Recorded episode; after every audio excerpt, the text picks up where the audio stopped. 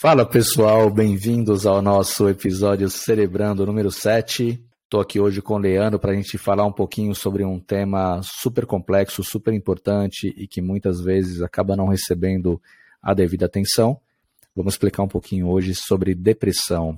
O que é que acontece no nosso cérebro, por que isso acontece, se as causas são genéticas, sim ou não, enfim, tudo que está dentro desse complexo mundo da depressão que muita gente acaba entendendo e infelizmente dizendo que é frescura, que não tem nada a ver, e a gente vai explicar um pouquinho para vocês aí que isso é muito mais complexo do que a gente imagina.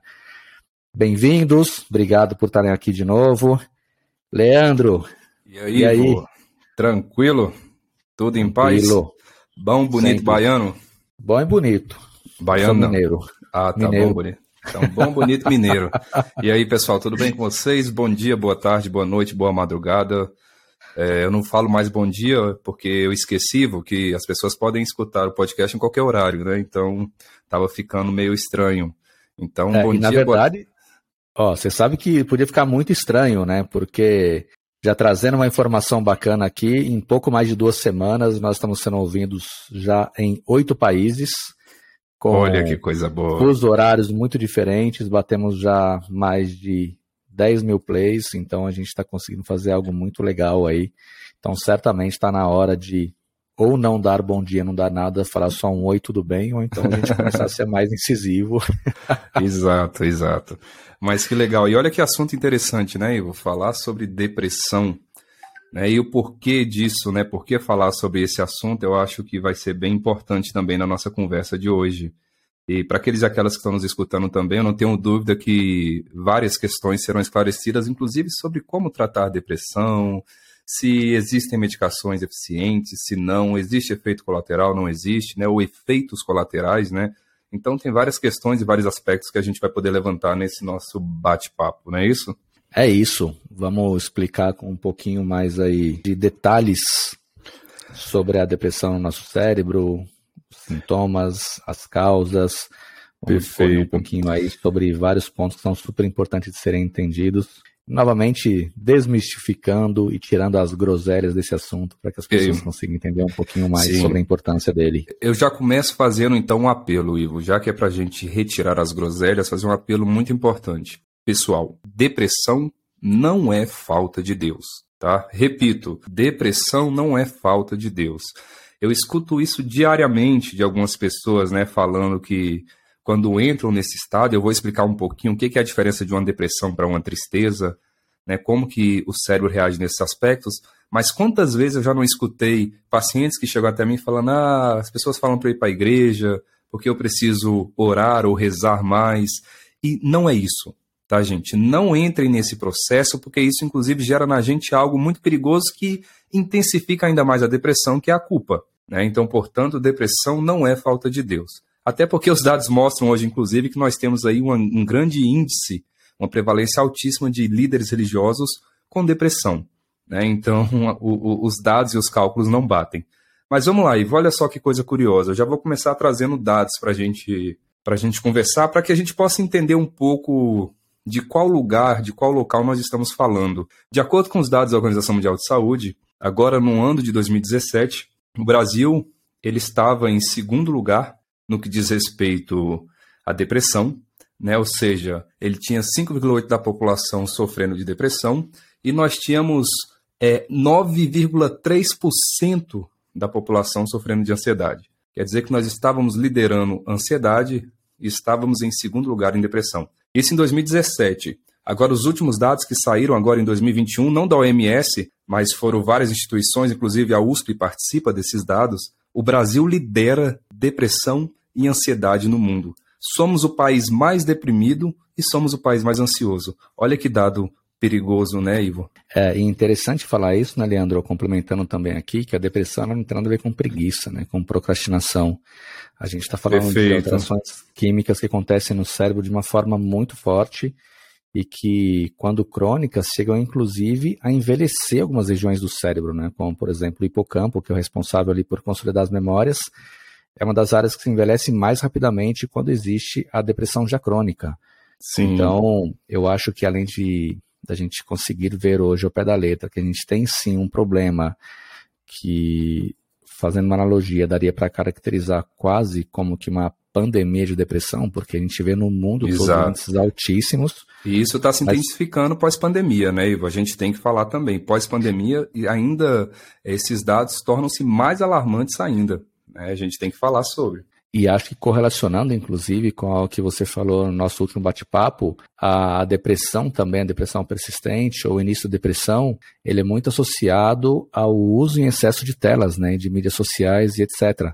Então, eu acho que esse é um ponto importante que você poderia discorrer mais um pouquinho aí, falar mais um pouquinho, para que as pessoas entendam que, ah, quando a gente fala de muito tempo mídia social, etc., não estamos falando só de neurônios espelhos, só de você querer uh, demonstrar algo que você, de algum momento, de alguma forma, não tenha para outras pessoas, para que você receba um like e com isso consiga sentir aqueles microsegundos ou aqueles milésimos de segundo de prazer com a liberação de serotonina, mas o uso excessivo ele também começa a levar a gente para um caminho que é imperceptível, né? Porque assim como o estresse crônico, assim como o diabetes tipo 2, que inclusive pode ser relacionado também à de depressão, a depressão é invisível, né? Não dá para você olhar e falar, beleza, peguei no exame de sangue aqui, você está com um nível 140 e acima de 130 já é depressão. Não, cara, ela vem de uma forma invisível, sim, muito sim. perigosa, é, e que inclusive leva infelizmente, um número muito alto de pessoas a tendências suicidas.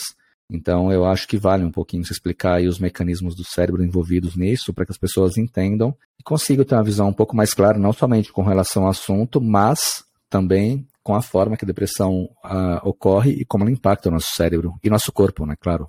Perfeito, perfeito, Ivo. É, claro, são várias questões agora que nós precisamos levar em consideração, inclusive nessa tua fala, né?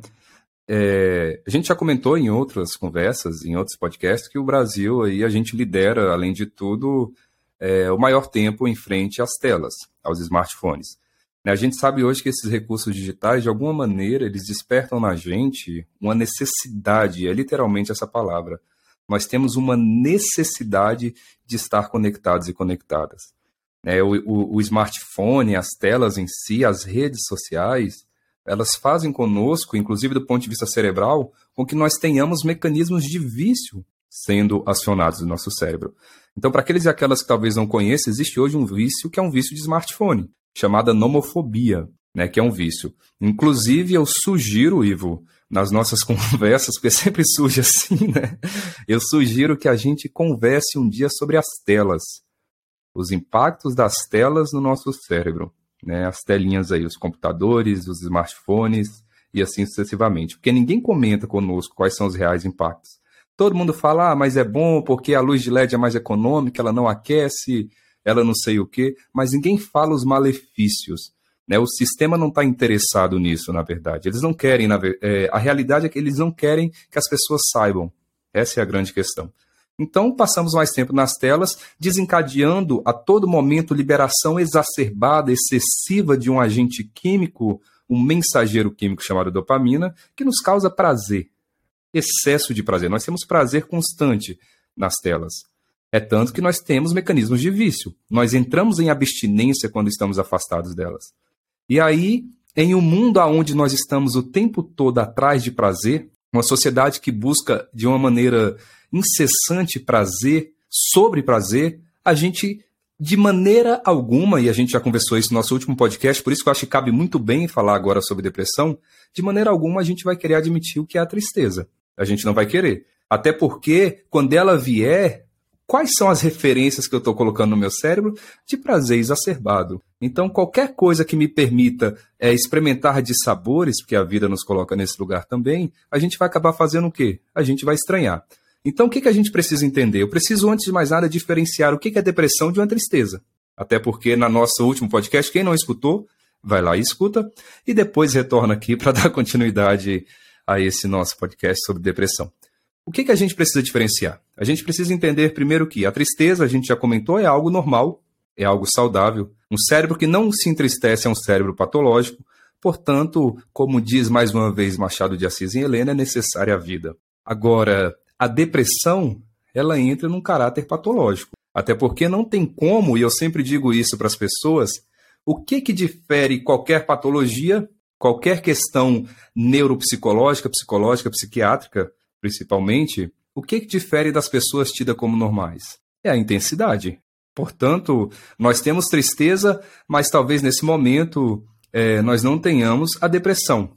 Porque o excesso dessa tristeza nos coloca nessa condição neuropsiquiátrica e psicológica também, que seria a depressão em si. Ou seja, o sujeito deprimido, ele entra num quadro que nós chamamos de anedonia. O que é anedonia? Anedonia é a perda da capacidade de sentir prazer. Ou seja, aquilo que antes causava prazer já não causa mais. A, a, o alimento perde o sabor, o cheiro, né, o odor, ele se perde. É, um programa de televisão que antes o paciente ou a paciente assistia já não gosta mais de assistir. Tá? Ou seja, nada passa a ser mais interessante. Por quê? Porque o paciente entrou nesse quadro né, que é o que nós conhecemos hoje como depressão. Então, qual é a diferença da tristeza para a depressão? A intensidade. A depressão te coloca nessa condição que é uma condição patológica, que é uma condição crônica, que te tira essa capacidade de sentir prazer em coisas que outra hora lhe causava. Né? Então, só para diferenciar, porque é importante também, né? Agora, me tira uma dúvida, Leandro. É, tem vários artigos hoje que dão para a gente algumas evidências dizendo que quando a gente fala de, de depressão, a gente tem um fator genético que acaba fazendo que a gente tenha uma suscetibilidade maior a isso, só que ele nunca é maior que 40%. E a gente tem também já um, alguns neurotransmissores, como por exemplo a noradrenalina, a serotonina, a dopamina, que, que são envolvidas na regulação de humor, de sono, enfim, atividade motor e vários desses, que são produzidas uh, em um número muito menor. Né? E além desse impacto de estar produzindo menos neurotransmissores, são super importantes para a gente, as pesquisas mostram também que as pessoas com depressão acabam tendo o hipocampo diminuído. Eu não me lembro exatamente o percentual, mas é acima de 10%. E o que, que na prática, uh, além de todos os malefícios que a depressão está envolvida no nosso dia a dia das pessoas que sofrem disso, que sugere uh, ou que tipo de impacto uma pessoa poderia ter onde, além da depressão, ela tivesse o tamanho do hipocampo, que é a parte do cérebro responsável por consolidar pensamentos, diminuído. Ou seja, tenho depressão e com isso o hipocampo ainda ficou diminuindo. A crise ou o cenário piora, né? Porque além da depressão, tudo Sim. que a pessoa passa, ela tem uma parte super importante do cérebro dela sendo muito impactada. É, é interessante, Ivo, porque assim, hoje alguns trabalhos mostram que parece que a depressão ela tem uma mudança anatômica no cérebro. Né? Se a gente pega hoje uma ressonância magnética funcional e vai ver um cérebro num plano que nós chamamos de coronal, um plano anatômico, a gente vai ver que existe uma atrofia hipocampal. Então, para aqueles e aquelas que não conhecem ainda, hipocampo é uma estrutura que está no nosso cérebro em uma região que nós chamamos de sistema límbico, que é uma região que está intimamente, intimamente associada a nossas questões voltadas para para as emoções, para os sentimentos, para o prazer e assim sucessivamente. Inclusive o conceito da palavra hipocampo, né, hipo vem de cavalo, em algum momento algumas pessoas acharam que esse hipocampo ele ele sei lá talvez lembrasse um cavalo marinho. E realmente lembra né? se a gente tiver um pouquinho de força e um pouco mais de substâncias etílicas no cérebro aí que lembra mesmo né? Mas a gente olhando com certo cuidado vai ver que realmente parece um pouquinho essa ideia do cavalo marinho. E o que que essa estrutura faz? Ela está associada a vários aspectos. Primeiro sobre é, a memória, né, no que diz respeito à consolidação de memória, ou seja, essa estrutura, o que, que ela faz? Ela pega algo que nós estamos aprendendo hoje e transformando essa memória, que é a memória de curto prazo, em memória de longo prazo. É importante dizer que o hipocampo não é uma estrutura que armazena informações. Ele é uma estrutura que transfere, que potencializa, que libera uma atividade no nosso cérebro, uma atividade elétrica que nós chamamos de atividade teta. E essa atividade faz o quê? Possibilita um fortalecimento das conexões neurais. Então, Consolida. Ele... Exato, é uma consolidação. É literalmente uma consolidação. E isso faz com que, por exemplo, qual que é um dos sintomas associados à depressão? Um dos sintomas que o, de... o, o, o paciente deprimido tem, ou a paciente, é a perda de memória. Né? As pessoas ficam muito mais aéreas, elas ficam muito mais voadas, elas perdem um pouco aquela capacidade de lembrar, falar, nossa, minha memória está tão ruim, ela tá tão, tô tão difícil agora para conseguir lembrar das coisas. Isso é uma das características associadas à depressão. Além disso, claro, tem outras estruturas que estão intimamente associadas. Por exemplo, esse hipocampo, que é uma estrutura lá do nosso sistema límbico, ele tem íntima relação com o lobo temporal. Para quem ainda não sabe o que é o lobo temporal, estamos em qual podcast, Ivo? No 2, que nós comentamos? Acho que no 2, né, que a gente fala sobre os lobos. Isso, a gente deu uma pincelada no 1 um, e no 2 foi quando a gente explicou um pouquinho mais sobre os lobos. Pronto, então, para não falar que nós estamos falando coisas que nunca foram ditas aqui, tá? O objetivo desse podcast, claro, é ser muito mais tranquilo, falar com vocês de uma maneira muito mais direta e sempre construindo a partir do que vocês já viram acompanhando as nossas conversas, tá bom? Então, ele tem uma íntima correlação com o lobo temporal. Só que o lobo temporal, ele tem uma região na sua parte mais inferior, ou seja, mais embaixo, ali próximo à orelha, aonde nós chamamos de giro temporal inferior. O que, que essa região ela faz? Essa região ela é muito importante no que diz respeito à parte da visão, ou seja, no que diz respeito para que nós possamos enxergar com nitidez, com qualidade, para que nós possamos perceber cores. Olha que curioso, para que nós possamos ver cores. A gente precisa dessa região. Mas por que, que você está falando isso, Leandro? Eu estou falando isso porque já perceberam que toda vez que a gente conversa com pessoas mais deprimidas, mais tristes, elas relatam um mundo mais acinzentado. Elas relatam a sensação de que o mundo parece que está mais preto e branco, que o mundo perdeu a vida, perdeu as cores. E a gente sempre pegou isso e colocou na bagagem da metáfora, da poesia. Né? A gente nunca pensou, poxa, mas como assim o um mundo mais acinzentado? Isso é uma questão real, isso é uma questão fisiológica. A depressão interfere nessa região responsável pela percepção de cor. Portanto, uma das questões, para quem está aqui nos escutando, e é importante falar, quando a gente quer conversar com um paciente, com alguma pessoa, para entender se ela está entrando nesse processo deprimido, a gente precisa fazer o quê? Nós precisamos perguntar para ela também como que ela tem percebido o mundo, como que ela tem percebido as cores, porque é uma das coisas que o paciente com depressão ele vai apresentar, que é uma perda da nitidez e também uma perda da percepção de cores, além, claro, de comprometimento na memória por conta dessa atrofia hipocampal. Então, eu acho que a gente vai indo um pouquinho além nesse ponto aí, porque se a gente tem ali um impacto que além de acontecer na região do hipocampo, além de acontecer ali no lobo temporal, uh, que a gente está discutindo agora, a pessoa com depressão, ela certamente vai ter alguns outros impactos também, como, por exemplo, na tomada de decisões, né? Porque você está vendo o mundo muito mais cinza, você não consegue consolidar adequadamente suas informações, enfim, a sua parte de cognição ela não está funcionando como deveria, então certamente você vai começar a ter também um problema com relação à tomada de decisões, e aí entra um outro ponto interessante a gente falar um pouquinho, porque a depressão em si, ao pé da letra, ela não tem sinais que são tão claros. Então, ah, não é porque aquela pessoa está triste o tempo todo, está melancólica, etc., que ela tem depressão, assim como não é porque alguém está ali dando risada, conversando com você, etc., quando está na mente externa, não tem depressão. E talvez daí exista um ponto é, de risco bastante alto, né? Porque as pessoas têm a tendência a não pedirem socorro para casos como esse, eu acho que, por um lado, devido à questão química, que a pessoa realmente ela quer se isolar, ela não quer fazer isso, ela não entende o que está acontecendo. E por outro, talvez é. mais importante, devido à questão social, porque a depressão é tida como fraqueza né? Pessoas deprimidas são pessoas uhum. fracas. Pessoa deprimida, quantas vezes as pessoas não falam, vai capinar o lote, ah, vai trabalhar, vai levantar e fazer alguma coisa. Eu não tenho tempo para ter depressão porque eu preciso trabalhar. Quantas vezes a depressão, e desculpa eu te cortar, agora é um apelo, né? Que eu sempre faço porque eu vejo isso na clínica demais.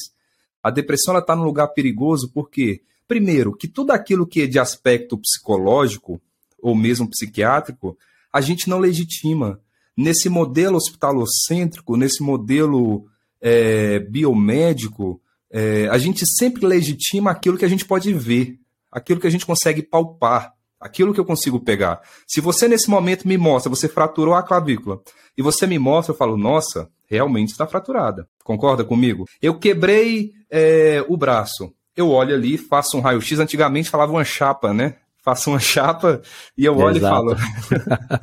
eu já não ouvi, que seja, eu não meus que pais seja, falarem isso já, né? Nunca... Não que seja da minha época, né, Ivo? Assim, ah, né? tá. e aí tem essa coisa de faz a chapa e olha ali, nossa, realmente tem um braço quebrado. E como que eu legitimo a depressão?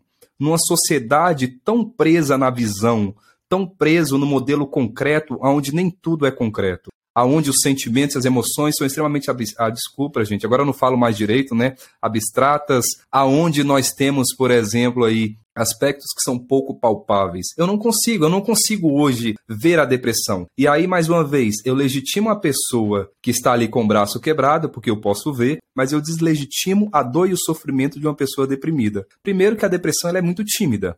A depressão, eu sempre digo, ela não quer holofote. A dor, ela é muito tímida. A dor não quer estar tá, tá em cima dos palcos. Ela não quer que o outro esteja olhando e colocando holofote nela. Ela não quer isso. A dor ela é ali quietinha. Né? Então a gente já sofre também, e, e, mais uma vez, desculpa te cortar, mas é porque eu acredito que é tá para além do químico, tá para além do anatômico. Eu acho que a depressão sofre muito mais no aspecto cultural, social, do que propriamente a biologia palpável, a biologia que, claro, é importante, mas nesse momento a gente leva muito mais em consideração aquilo que o outro fala. Né? Então, ou é falta de Deus, ou é falta do que fazer a gente sempre coloca a depressão nesse lugar que é extremamente perigoso, né? É, a depressão é um transtorno real, né? Que ela tem aí características físicas e psicológicas muito sérias e que tem que ser tratadas. E aí acaba entrando outro ponto também, que é super importante, porque assim, a gente vive uma era, a gente falou em alguns podcasts já sobre vários desses pontos, mas onde a gente vê cada vez mais um número de profissionais indo para o mercado sem o devido conhecimento. Quando se fala de depressão, a gente tem esse cenário que ele tem que ser olhado também, né? Porque assim como existem excelentes médicos, excelentes psicólogos, psiquiatras,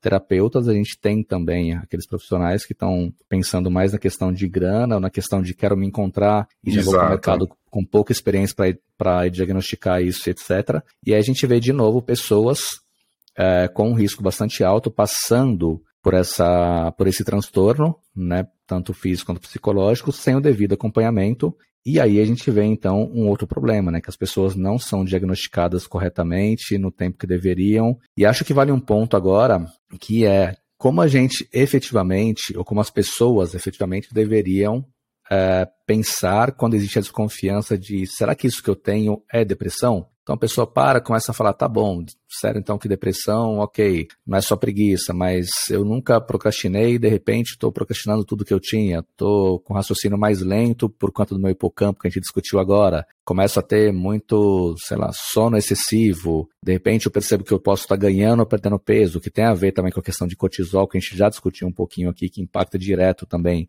no nosso corpo, na forma como o nosso corpo regula o açúcar, por exemplo, alterações de humor, né? Então você tem é, alguns indicadores que podem ser interpretados por um profissional, sim. de forma que consiga olhar e falar, ok, então sim, se caracteriza é, como um quadro de depressão, que tem alguns tipos também, assim como pode ser que você tenha passado por algo muito forte que tenha causado alguns deles e você não tenha depressão. Você pode passar por uma fase específica. Então, o que, que, seria um quadro hoje onde alguém conseguiria olhar e falar, tá bom, então para qual caminho eu vou, né? Como pensar um pouco mais no diagnóstico? Como saber se um profissional realmente é a pessoa adequada para me ajudar nesse quadro e não permitir que ele piore? Então, olha que interessante. Essa sua fala é muito importante, muito necessária, primeiro por vários aspectos. Eu, diversas vezes, chegam pacientes até mim falando o seguinte: é, doutor, eu acho que eu estou com depressão. E aí eu sempre tento perguntar para entender a problemática, claro, né? E aí, quando eu começo a entrar na conversa, essa pessoa terminou um relacionamento há uma semana. Ou perdeu um pai, perdeu uma mãe há um mês, é, foi demitido ou demitida do trabalho. Ou seja, são vários aspectos que causam desprazeres. E, mais uma vez, a gente começa a colocar essa pessoa nesse lugar de deprimido, de deprimida. E não é real. É igual durante a pandemia mesmo. Quantas vezes eu não recebi nas minhas redes sociais mensagens falando: acho que eu estou triste, acho que eu estou com depressão. Aí você começa a conversar com algumas pessoas, quando eu consigo ali responder é, algumas pessoas, e você começa a entender que não. Essa pessoa está vivendo uma pandemia onde nós temos várias mortes ocorrendo diariamente, onde nós temos incertezas que, do ponto de vista cerebral, nos sequestram.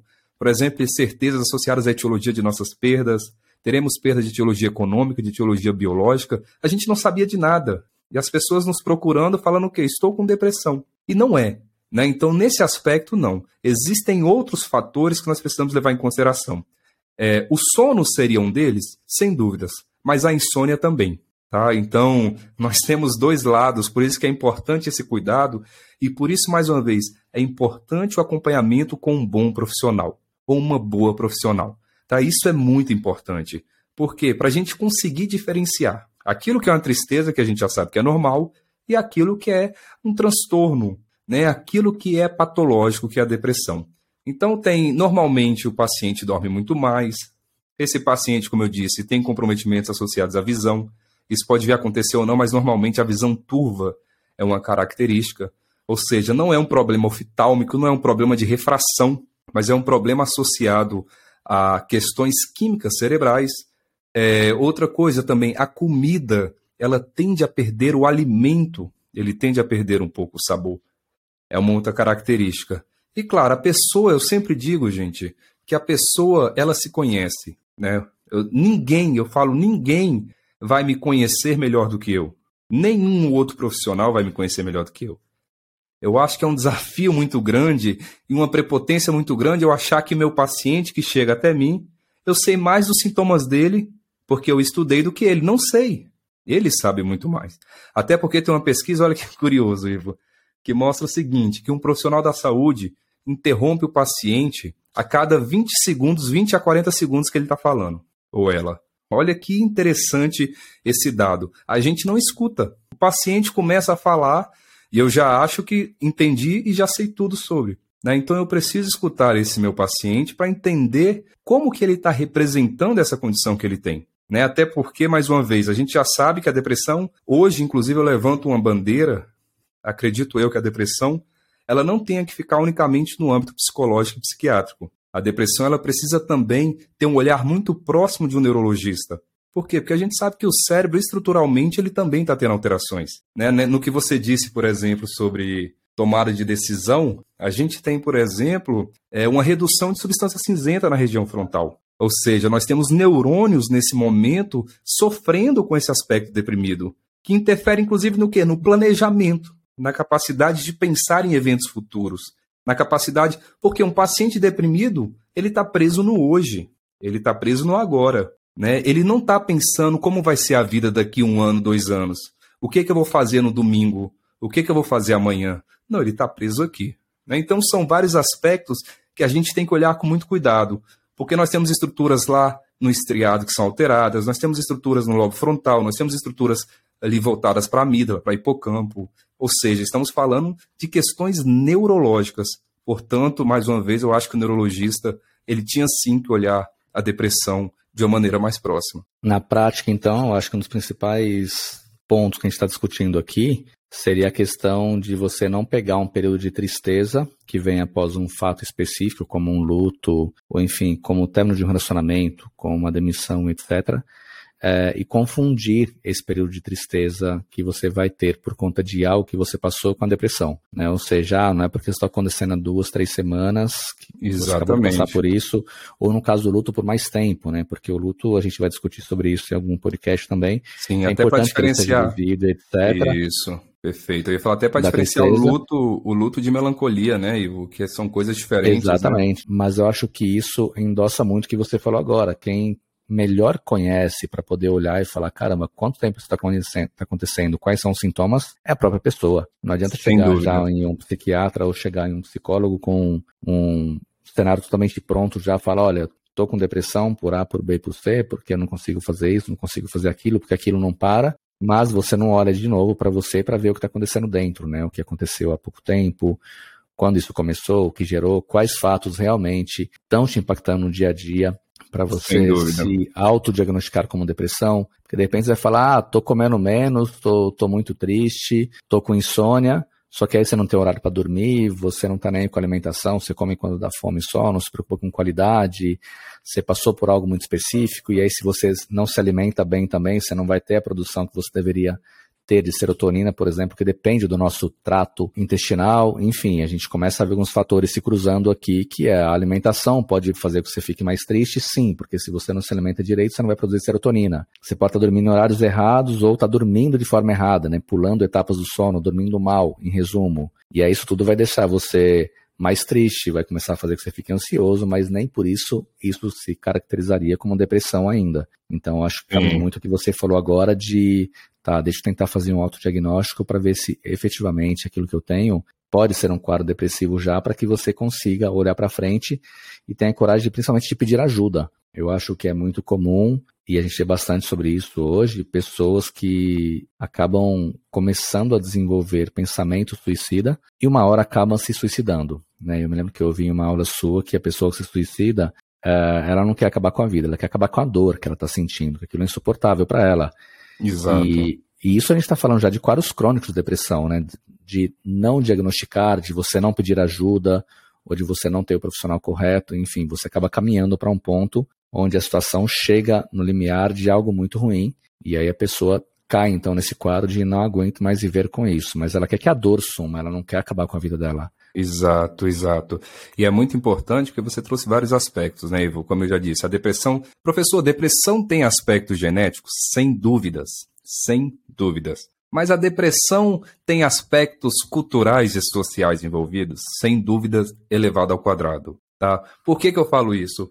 Porque, primeiro, é, trazendo tudo o que você falou, Ivo, alimentação. Alimentação é de suma importância. Né? Se a gente pensa hoje, por exemplo, na depressão associada a um mensageiro químico, a um neurotransmissor chamado de serotonina, ele está envolvido nos sintomas de depressão, porque esse neurotransmissor é um regulador de humor. Toda vez que ele está reduzido, nós tendemos a ter esses sintomas associados à depressão. É tanto que as medicações que estão intimamente linkadas à depressão, né, nós temos várias medicações, por exemplo, a sertralina, paroxetina, citalopram, fluoxetina. Todas essas medicações, como é que elas atuam? Elas atuam inibindo recaptação de serotonina. Em resumo, para tornar isso mais palpável e mais fácil para aqueles e aquelas que estão nos escutando, ela faz com que nós possamos ter uma maior atividade de serotonina no nosso cérebro. Um cérebro que está tendo dificuldade de lidar com essa serotonina, ou por uma falta de serotonina, ou por uma falta de, de ligante, de, de, por exemplo, de receptor desse agente químico, alguém precisa receber essa mensagem, essas medicações auxiliam para deixar esses neurotransmissores mais eficientes. Né? Então, é, a serotonina está intimamente linkada com a depressão. Só que tem uma questão. A serotonina, os trabalhos mostram hoje que aproximadamente 80% dela é produzida no nosso intestino. Ou seja, se eu sou uma pessoa que passa o dia inteiro comendo pururuca, bacon, né, os torresminhos da vida, todas essas gorduras que nós temos aí que encontramos nos nossos alimentos, sem dúvida isso interfere no nosso humor. Sem dúvida alguma. Ou seja, alguns alimentos podem intensificar ainda mais os sintomas da depressão. Tá? Aquela história de que vocês já devem ter ouvido algumas vezes, você é aquilo que você come, ele tem um lado de verdade.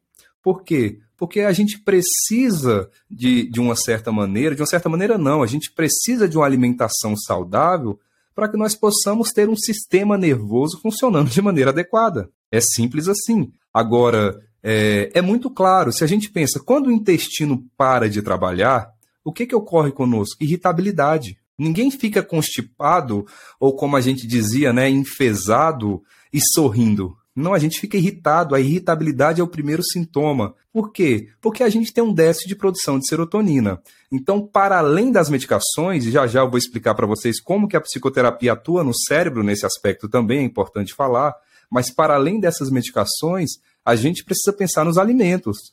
O que que, por exemplo, alimentos hoje que são ricos em triptofano. O que é o triptofano? Triptofano é um precursor de serotonina. Tá? Então, nós podemos pensar, por exemplo, a banana é riquíssima em triptofano, a melancia, o abacate, mamão, limão, o cacau, tá, gente? Ah, então eu vou comer chocolate. Cuidado com o chocolate que você vai comer. Né? Esses chocolates que são é, 98% gordura e 2% cacau não vai dar certo né, a gente vai ter aí um fator de risco para o infarto do miocárdio, um acidente vascular e outras coisas. Não é isso, eu estou falando chocolates com 80%, aquele que ninguém gosta, sabe, Ivo? Aquele chocolate é. 85% cacau.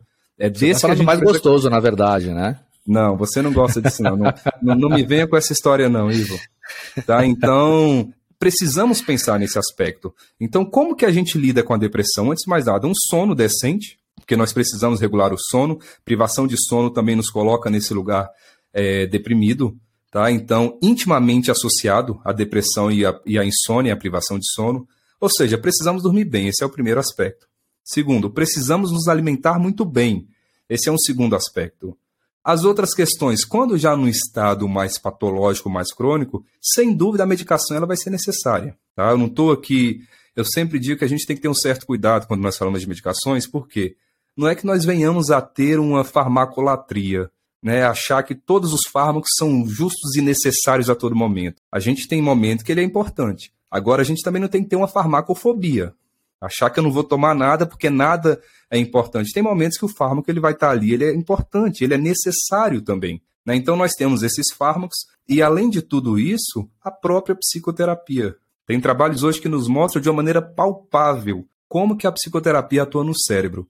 E os trabalhos correlacionam o seguinte: os efeitos da psicoterapia no cérebro, eles são efeitos muito similares aos efeitos da fluoxetina. Ou seja, ela atua também regulando esse processo desse agente químico que é a serotonina. Tá? Então a psicoterapia funciona, é científico, é importante, sem dúvida, quando o paciente está nesse lugar de depressão. E aí a gente começa a ver de novo algumas alterações que acontecem no nosso cérebro que impactam muito no nosso biológico, como por exemplo, quando se fala de depressão crônica, é, é conhecido já hoje que a gente vê o cérebro produzir um nível muito maior da, da proteína C reativa, que é a mesma Perfeito. proteína que é encontrada hoje quando as pessoas têm doenças neurodegenerativas, né, como Alzheimer, por exemplo, como Isso. Parkinson. Então, quando a gente fala de depressão de novo, né, a gente está vendo é, a depressão Olha. não tratada impactar de uma forma absurda no nosso cérebro, e porque é o seu córtex pré-frontal é o seu hipotálamo, é o, desculpa, é o seu hipocampo, a gente começa a ver o cérebro é, reduzindo de tamanho e proteína C reativa sendo produzida em excesso, aumentando o risco, inclusive, de doenças é, neurodegenerativas também. Então, a gente vê a depressão não tratada fazendo um estrago, né? Ela bagunçando Perfeito, todo o seu sim. sistema. E olha que interessante, né, Ivo? Tudo isso que você trouxe agora, que você está comentando e falando a respeito, está é, tá intimamente, por exemplo, quando você fala da doença de Parkinson, doença de Alzheimer, essas condições, doenças neurodegenerativas, que é um aspecto neurológico muito forte, esses pacientes, eles apresentam, depois de um tempo com a progressão da doença, eles apresentam depressão também. Né? Então está intimamente associado também. Né? Todas essas condições. O que eu sempre digo é que o cérebro ele é um todo, ele está um todo conectado. A gente não consegue fragmentá-lo.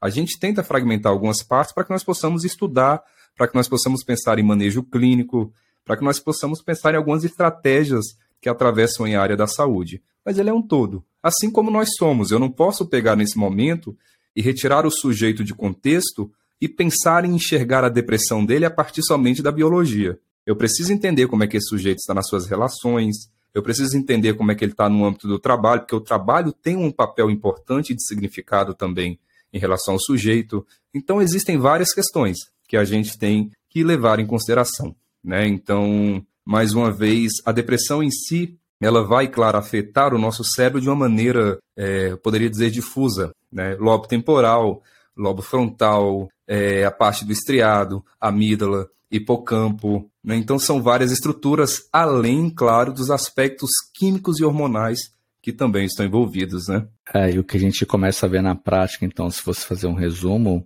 é muito da forma como nós optamos por viver hoje em dia, né? Da forma que a gente está indo. Porque o uso excessivo de computador, aliás, o uso excessivo de telas, né? De tablets, de computador, de celulares, etc., acaba fazendo que as pessoas tenham uma tendência maior, ou as crianças principalmente, a não quererem ir para a rua. Ah, em vez de brincar na rua, fica no computador, fica no celular, e aí você acaba tendo um nível menor de vitamina D, inclusive, que é uma vitamina que está ligada diretamente também a questões de depressão, né?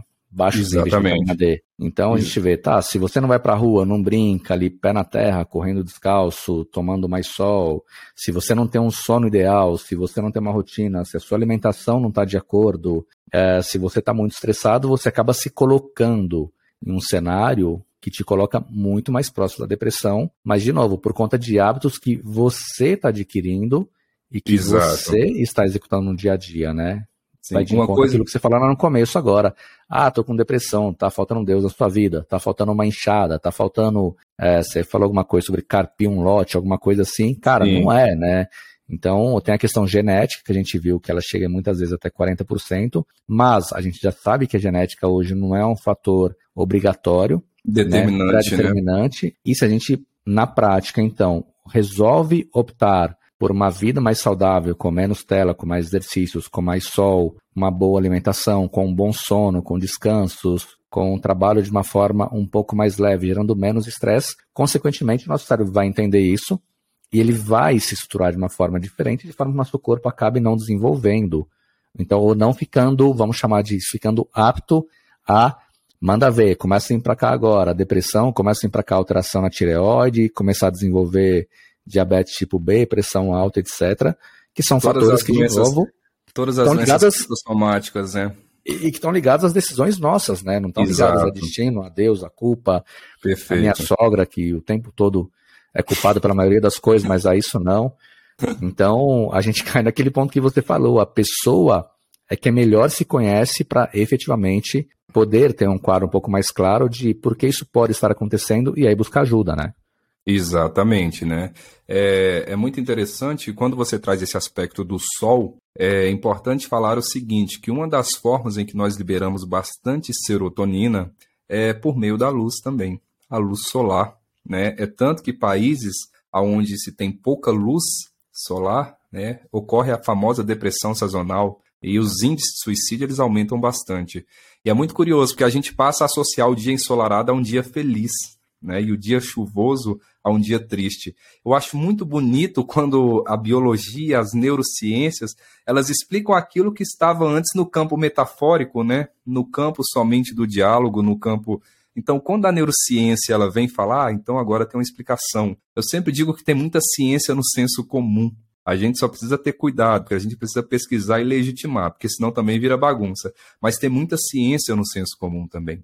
E a luz é importante. Sair, ver o sol, tomar um pouco de sol, isso é de suma importância para que nós possamos sair desse lugar. Né? Então, se eu pudesse resumir em três passos para a gente conseguir melhorar, não para sair, claro, porque não é tão simples assim, mas para que nós possamos auxiliar, porque eu tenho medo de respostas prontas, eu sempre digo que é um sono de qualidade, uma alimentação saudável e atividade física. Tá? Outra questão que é importante a gente comentar, atividade física, porque é, os agentes hormonais e químicos que estão envolvidos na prática da atividade física, é, e eu não falo a prática da atividade física no sentido de obrigatória.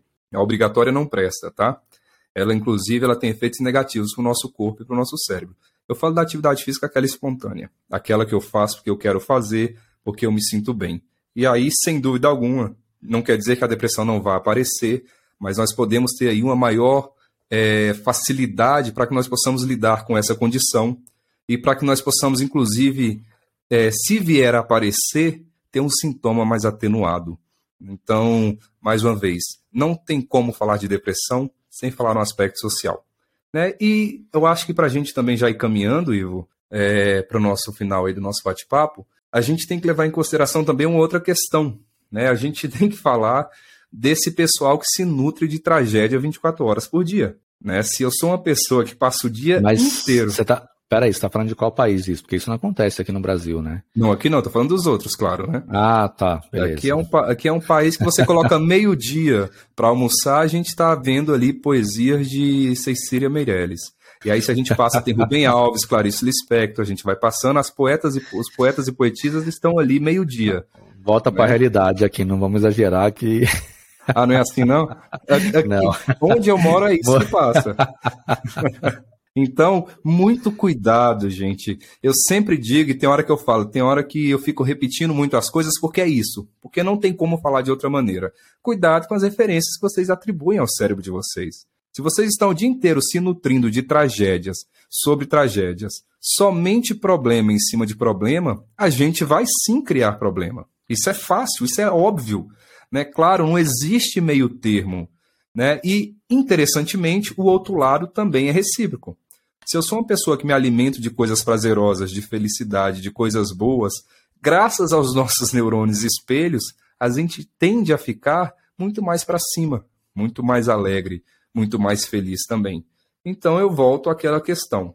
É, a gente pode, de certa maneira, escolher aquilo que a gente vai, e com muito cuidado essa minha fala, aquilo que a gente vai nutrir o nosso cérebro durante o nosso dia a dia.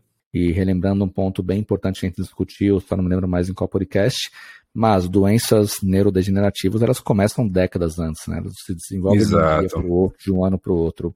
Então, a depressão crônica, é, pelo que eu entendi no nosso bate-papo aqui, é um fator bem importante que tem que ser considerado, porque já que ela provoca alterações em várias regiões do nosso cérebro e começa, inclusive, a produzir muito mais proteínas uh, reativas C, que significa que tem uma inflamação no cérebro, ela pode ser também um dos motivos que podem ajudar a pessoa a acabar desenvolvendo no futuro um quadro desse, né? Uma doença degenerativa por Sem falta dúvida. de cuidado, por falta de procurar o tratamento adequado, enfim. E não tem idade, né? É importante falar disso também.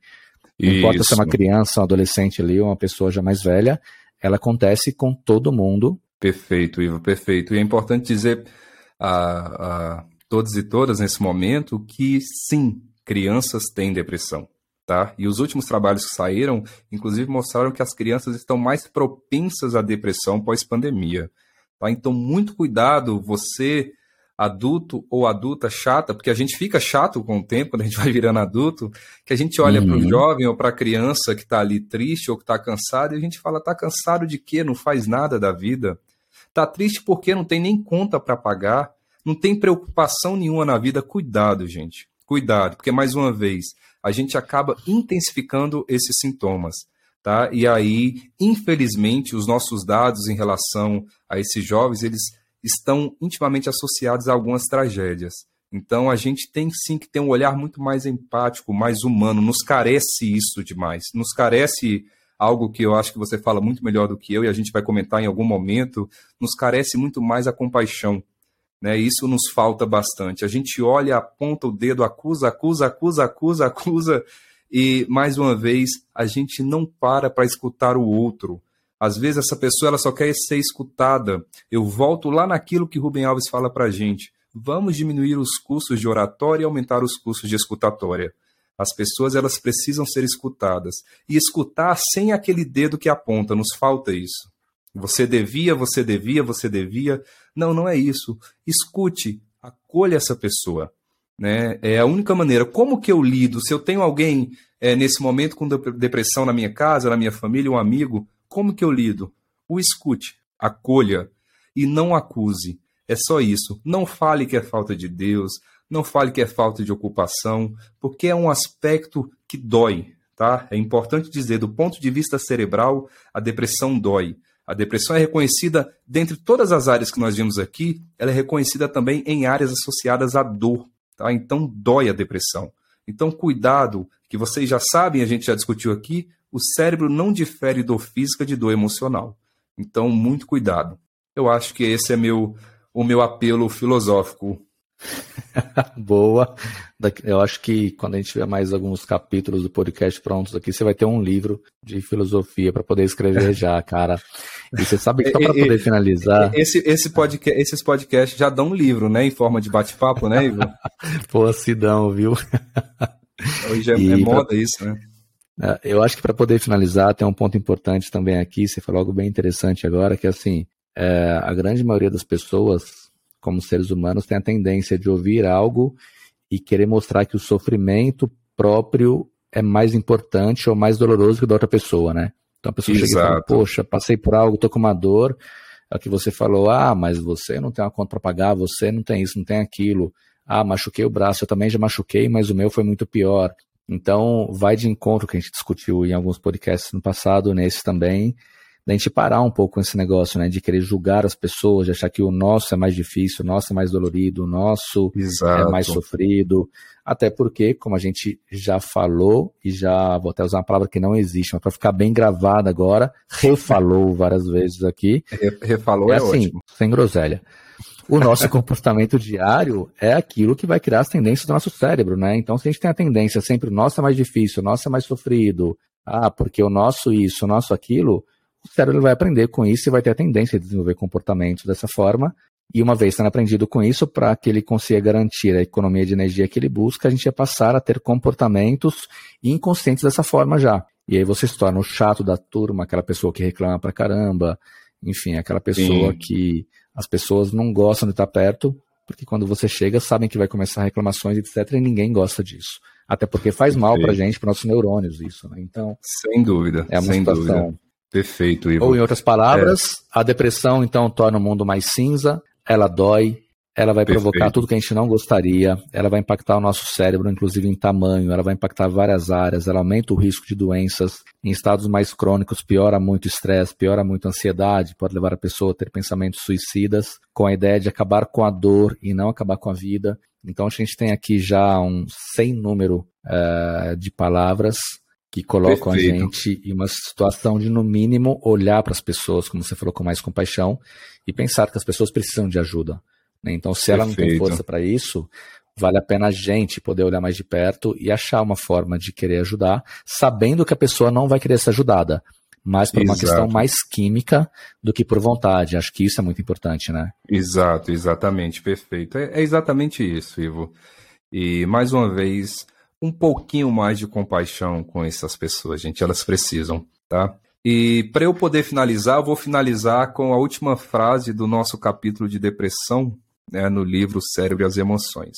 Posso, Ivo? Me permite? Boa, mas totalmente, cara. Eu tô à distância, eu não consigo cortar seu microfone, né? Então, manda ver.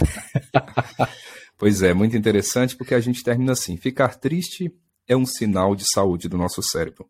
Por outro lado, uma vida, uma vida permanentemente feliz é uma doença mental. Acolha suas angústias com a mesma solidariedade com que recepciona suas felicidades pois esses dois sentimentos constituem quem verdadeiramente somos. Tá? Ou seja, gente, mais uma vez, cuidado. Tudo bem? Tristeza não é depressão e depressão precisa de um olhar clínico, precisa de um olhar com menos julgamentos e essas pessoas precisam da gente. Ivo, meu amigo, muito obrigado aí por esse bate-papo e a gente mais uma vez, qual, qual vai ser o próximo tema, Ivo? Nosso próximo tema vai, vai ser discutido durante a gravação, é, geralmente cinco minutos antes no máximo. E lembrando que, por incrível que pareça, nossos podcasts não tem cortes, né? A gente não sai editando nada depois. Isso. Do jeito que ele é gravado do começo ao fim, o pessoal só coloca um som no começo, um som no fim e acabou. Então a gente tem que se policiar um pouco por aqui. E aí, Leandro, aproveitando que você finalizou a sua parte já filosofando, eu queria trazer também à tona aqui é, algo para a gente filosofar, que é sobre as sogras. E minha sogra acabou de dar uma olhada aqui na porta, larga a mão. Eu vou deixar isso daí para um outro episódio e aí eu trago para você. eu sei que por trás disso tem muito amor. Pessoal, muito obrigado. Ivo, muito obrigado.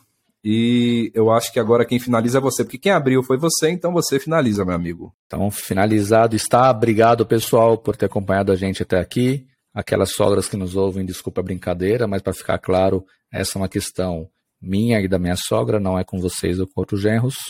A gente se vê então no próximo podcast Cerebrando, número 8, na próxima semana para discutir sobre algum tema muito relevante e muito importante que ainda não sabemos qual é, mas que com certeza vocês gostarão demais. Valeu, pessoal. Até a próxima semana. Valeu.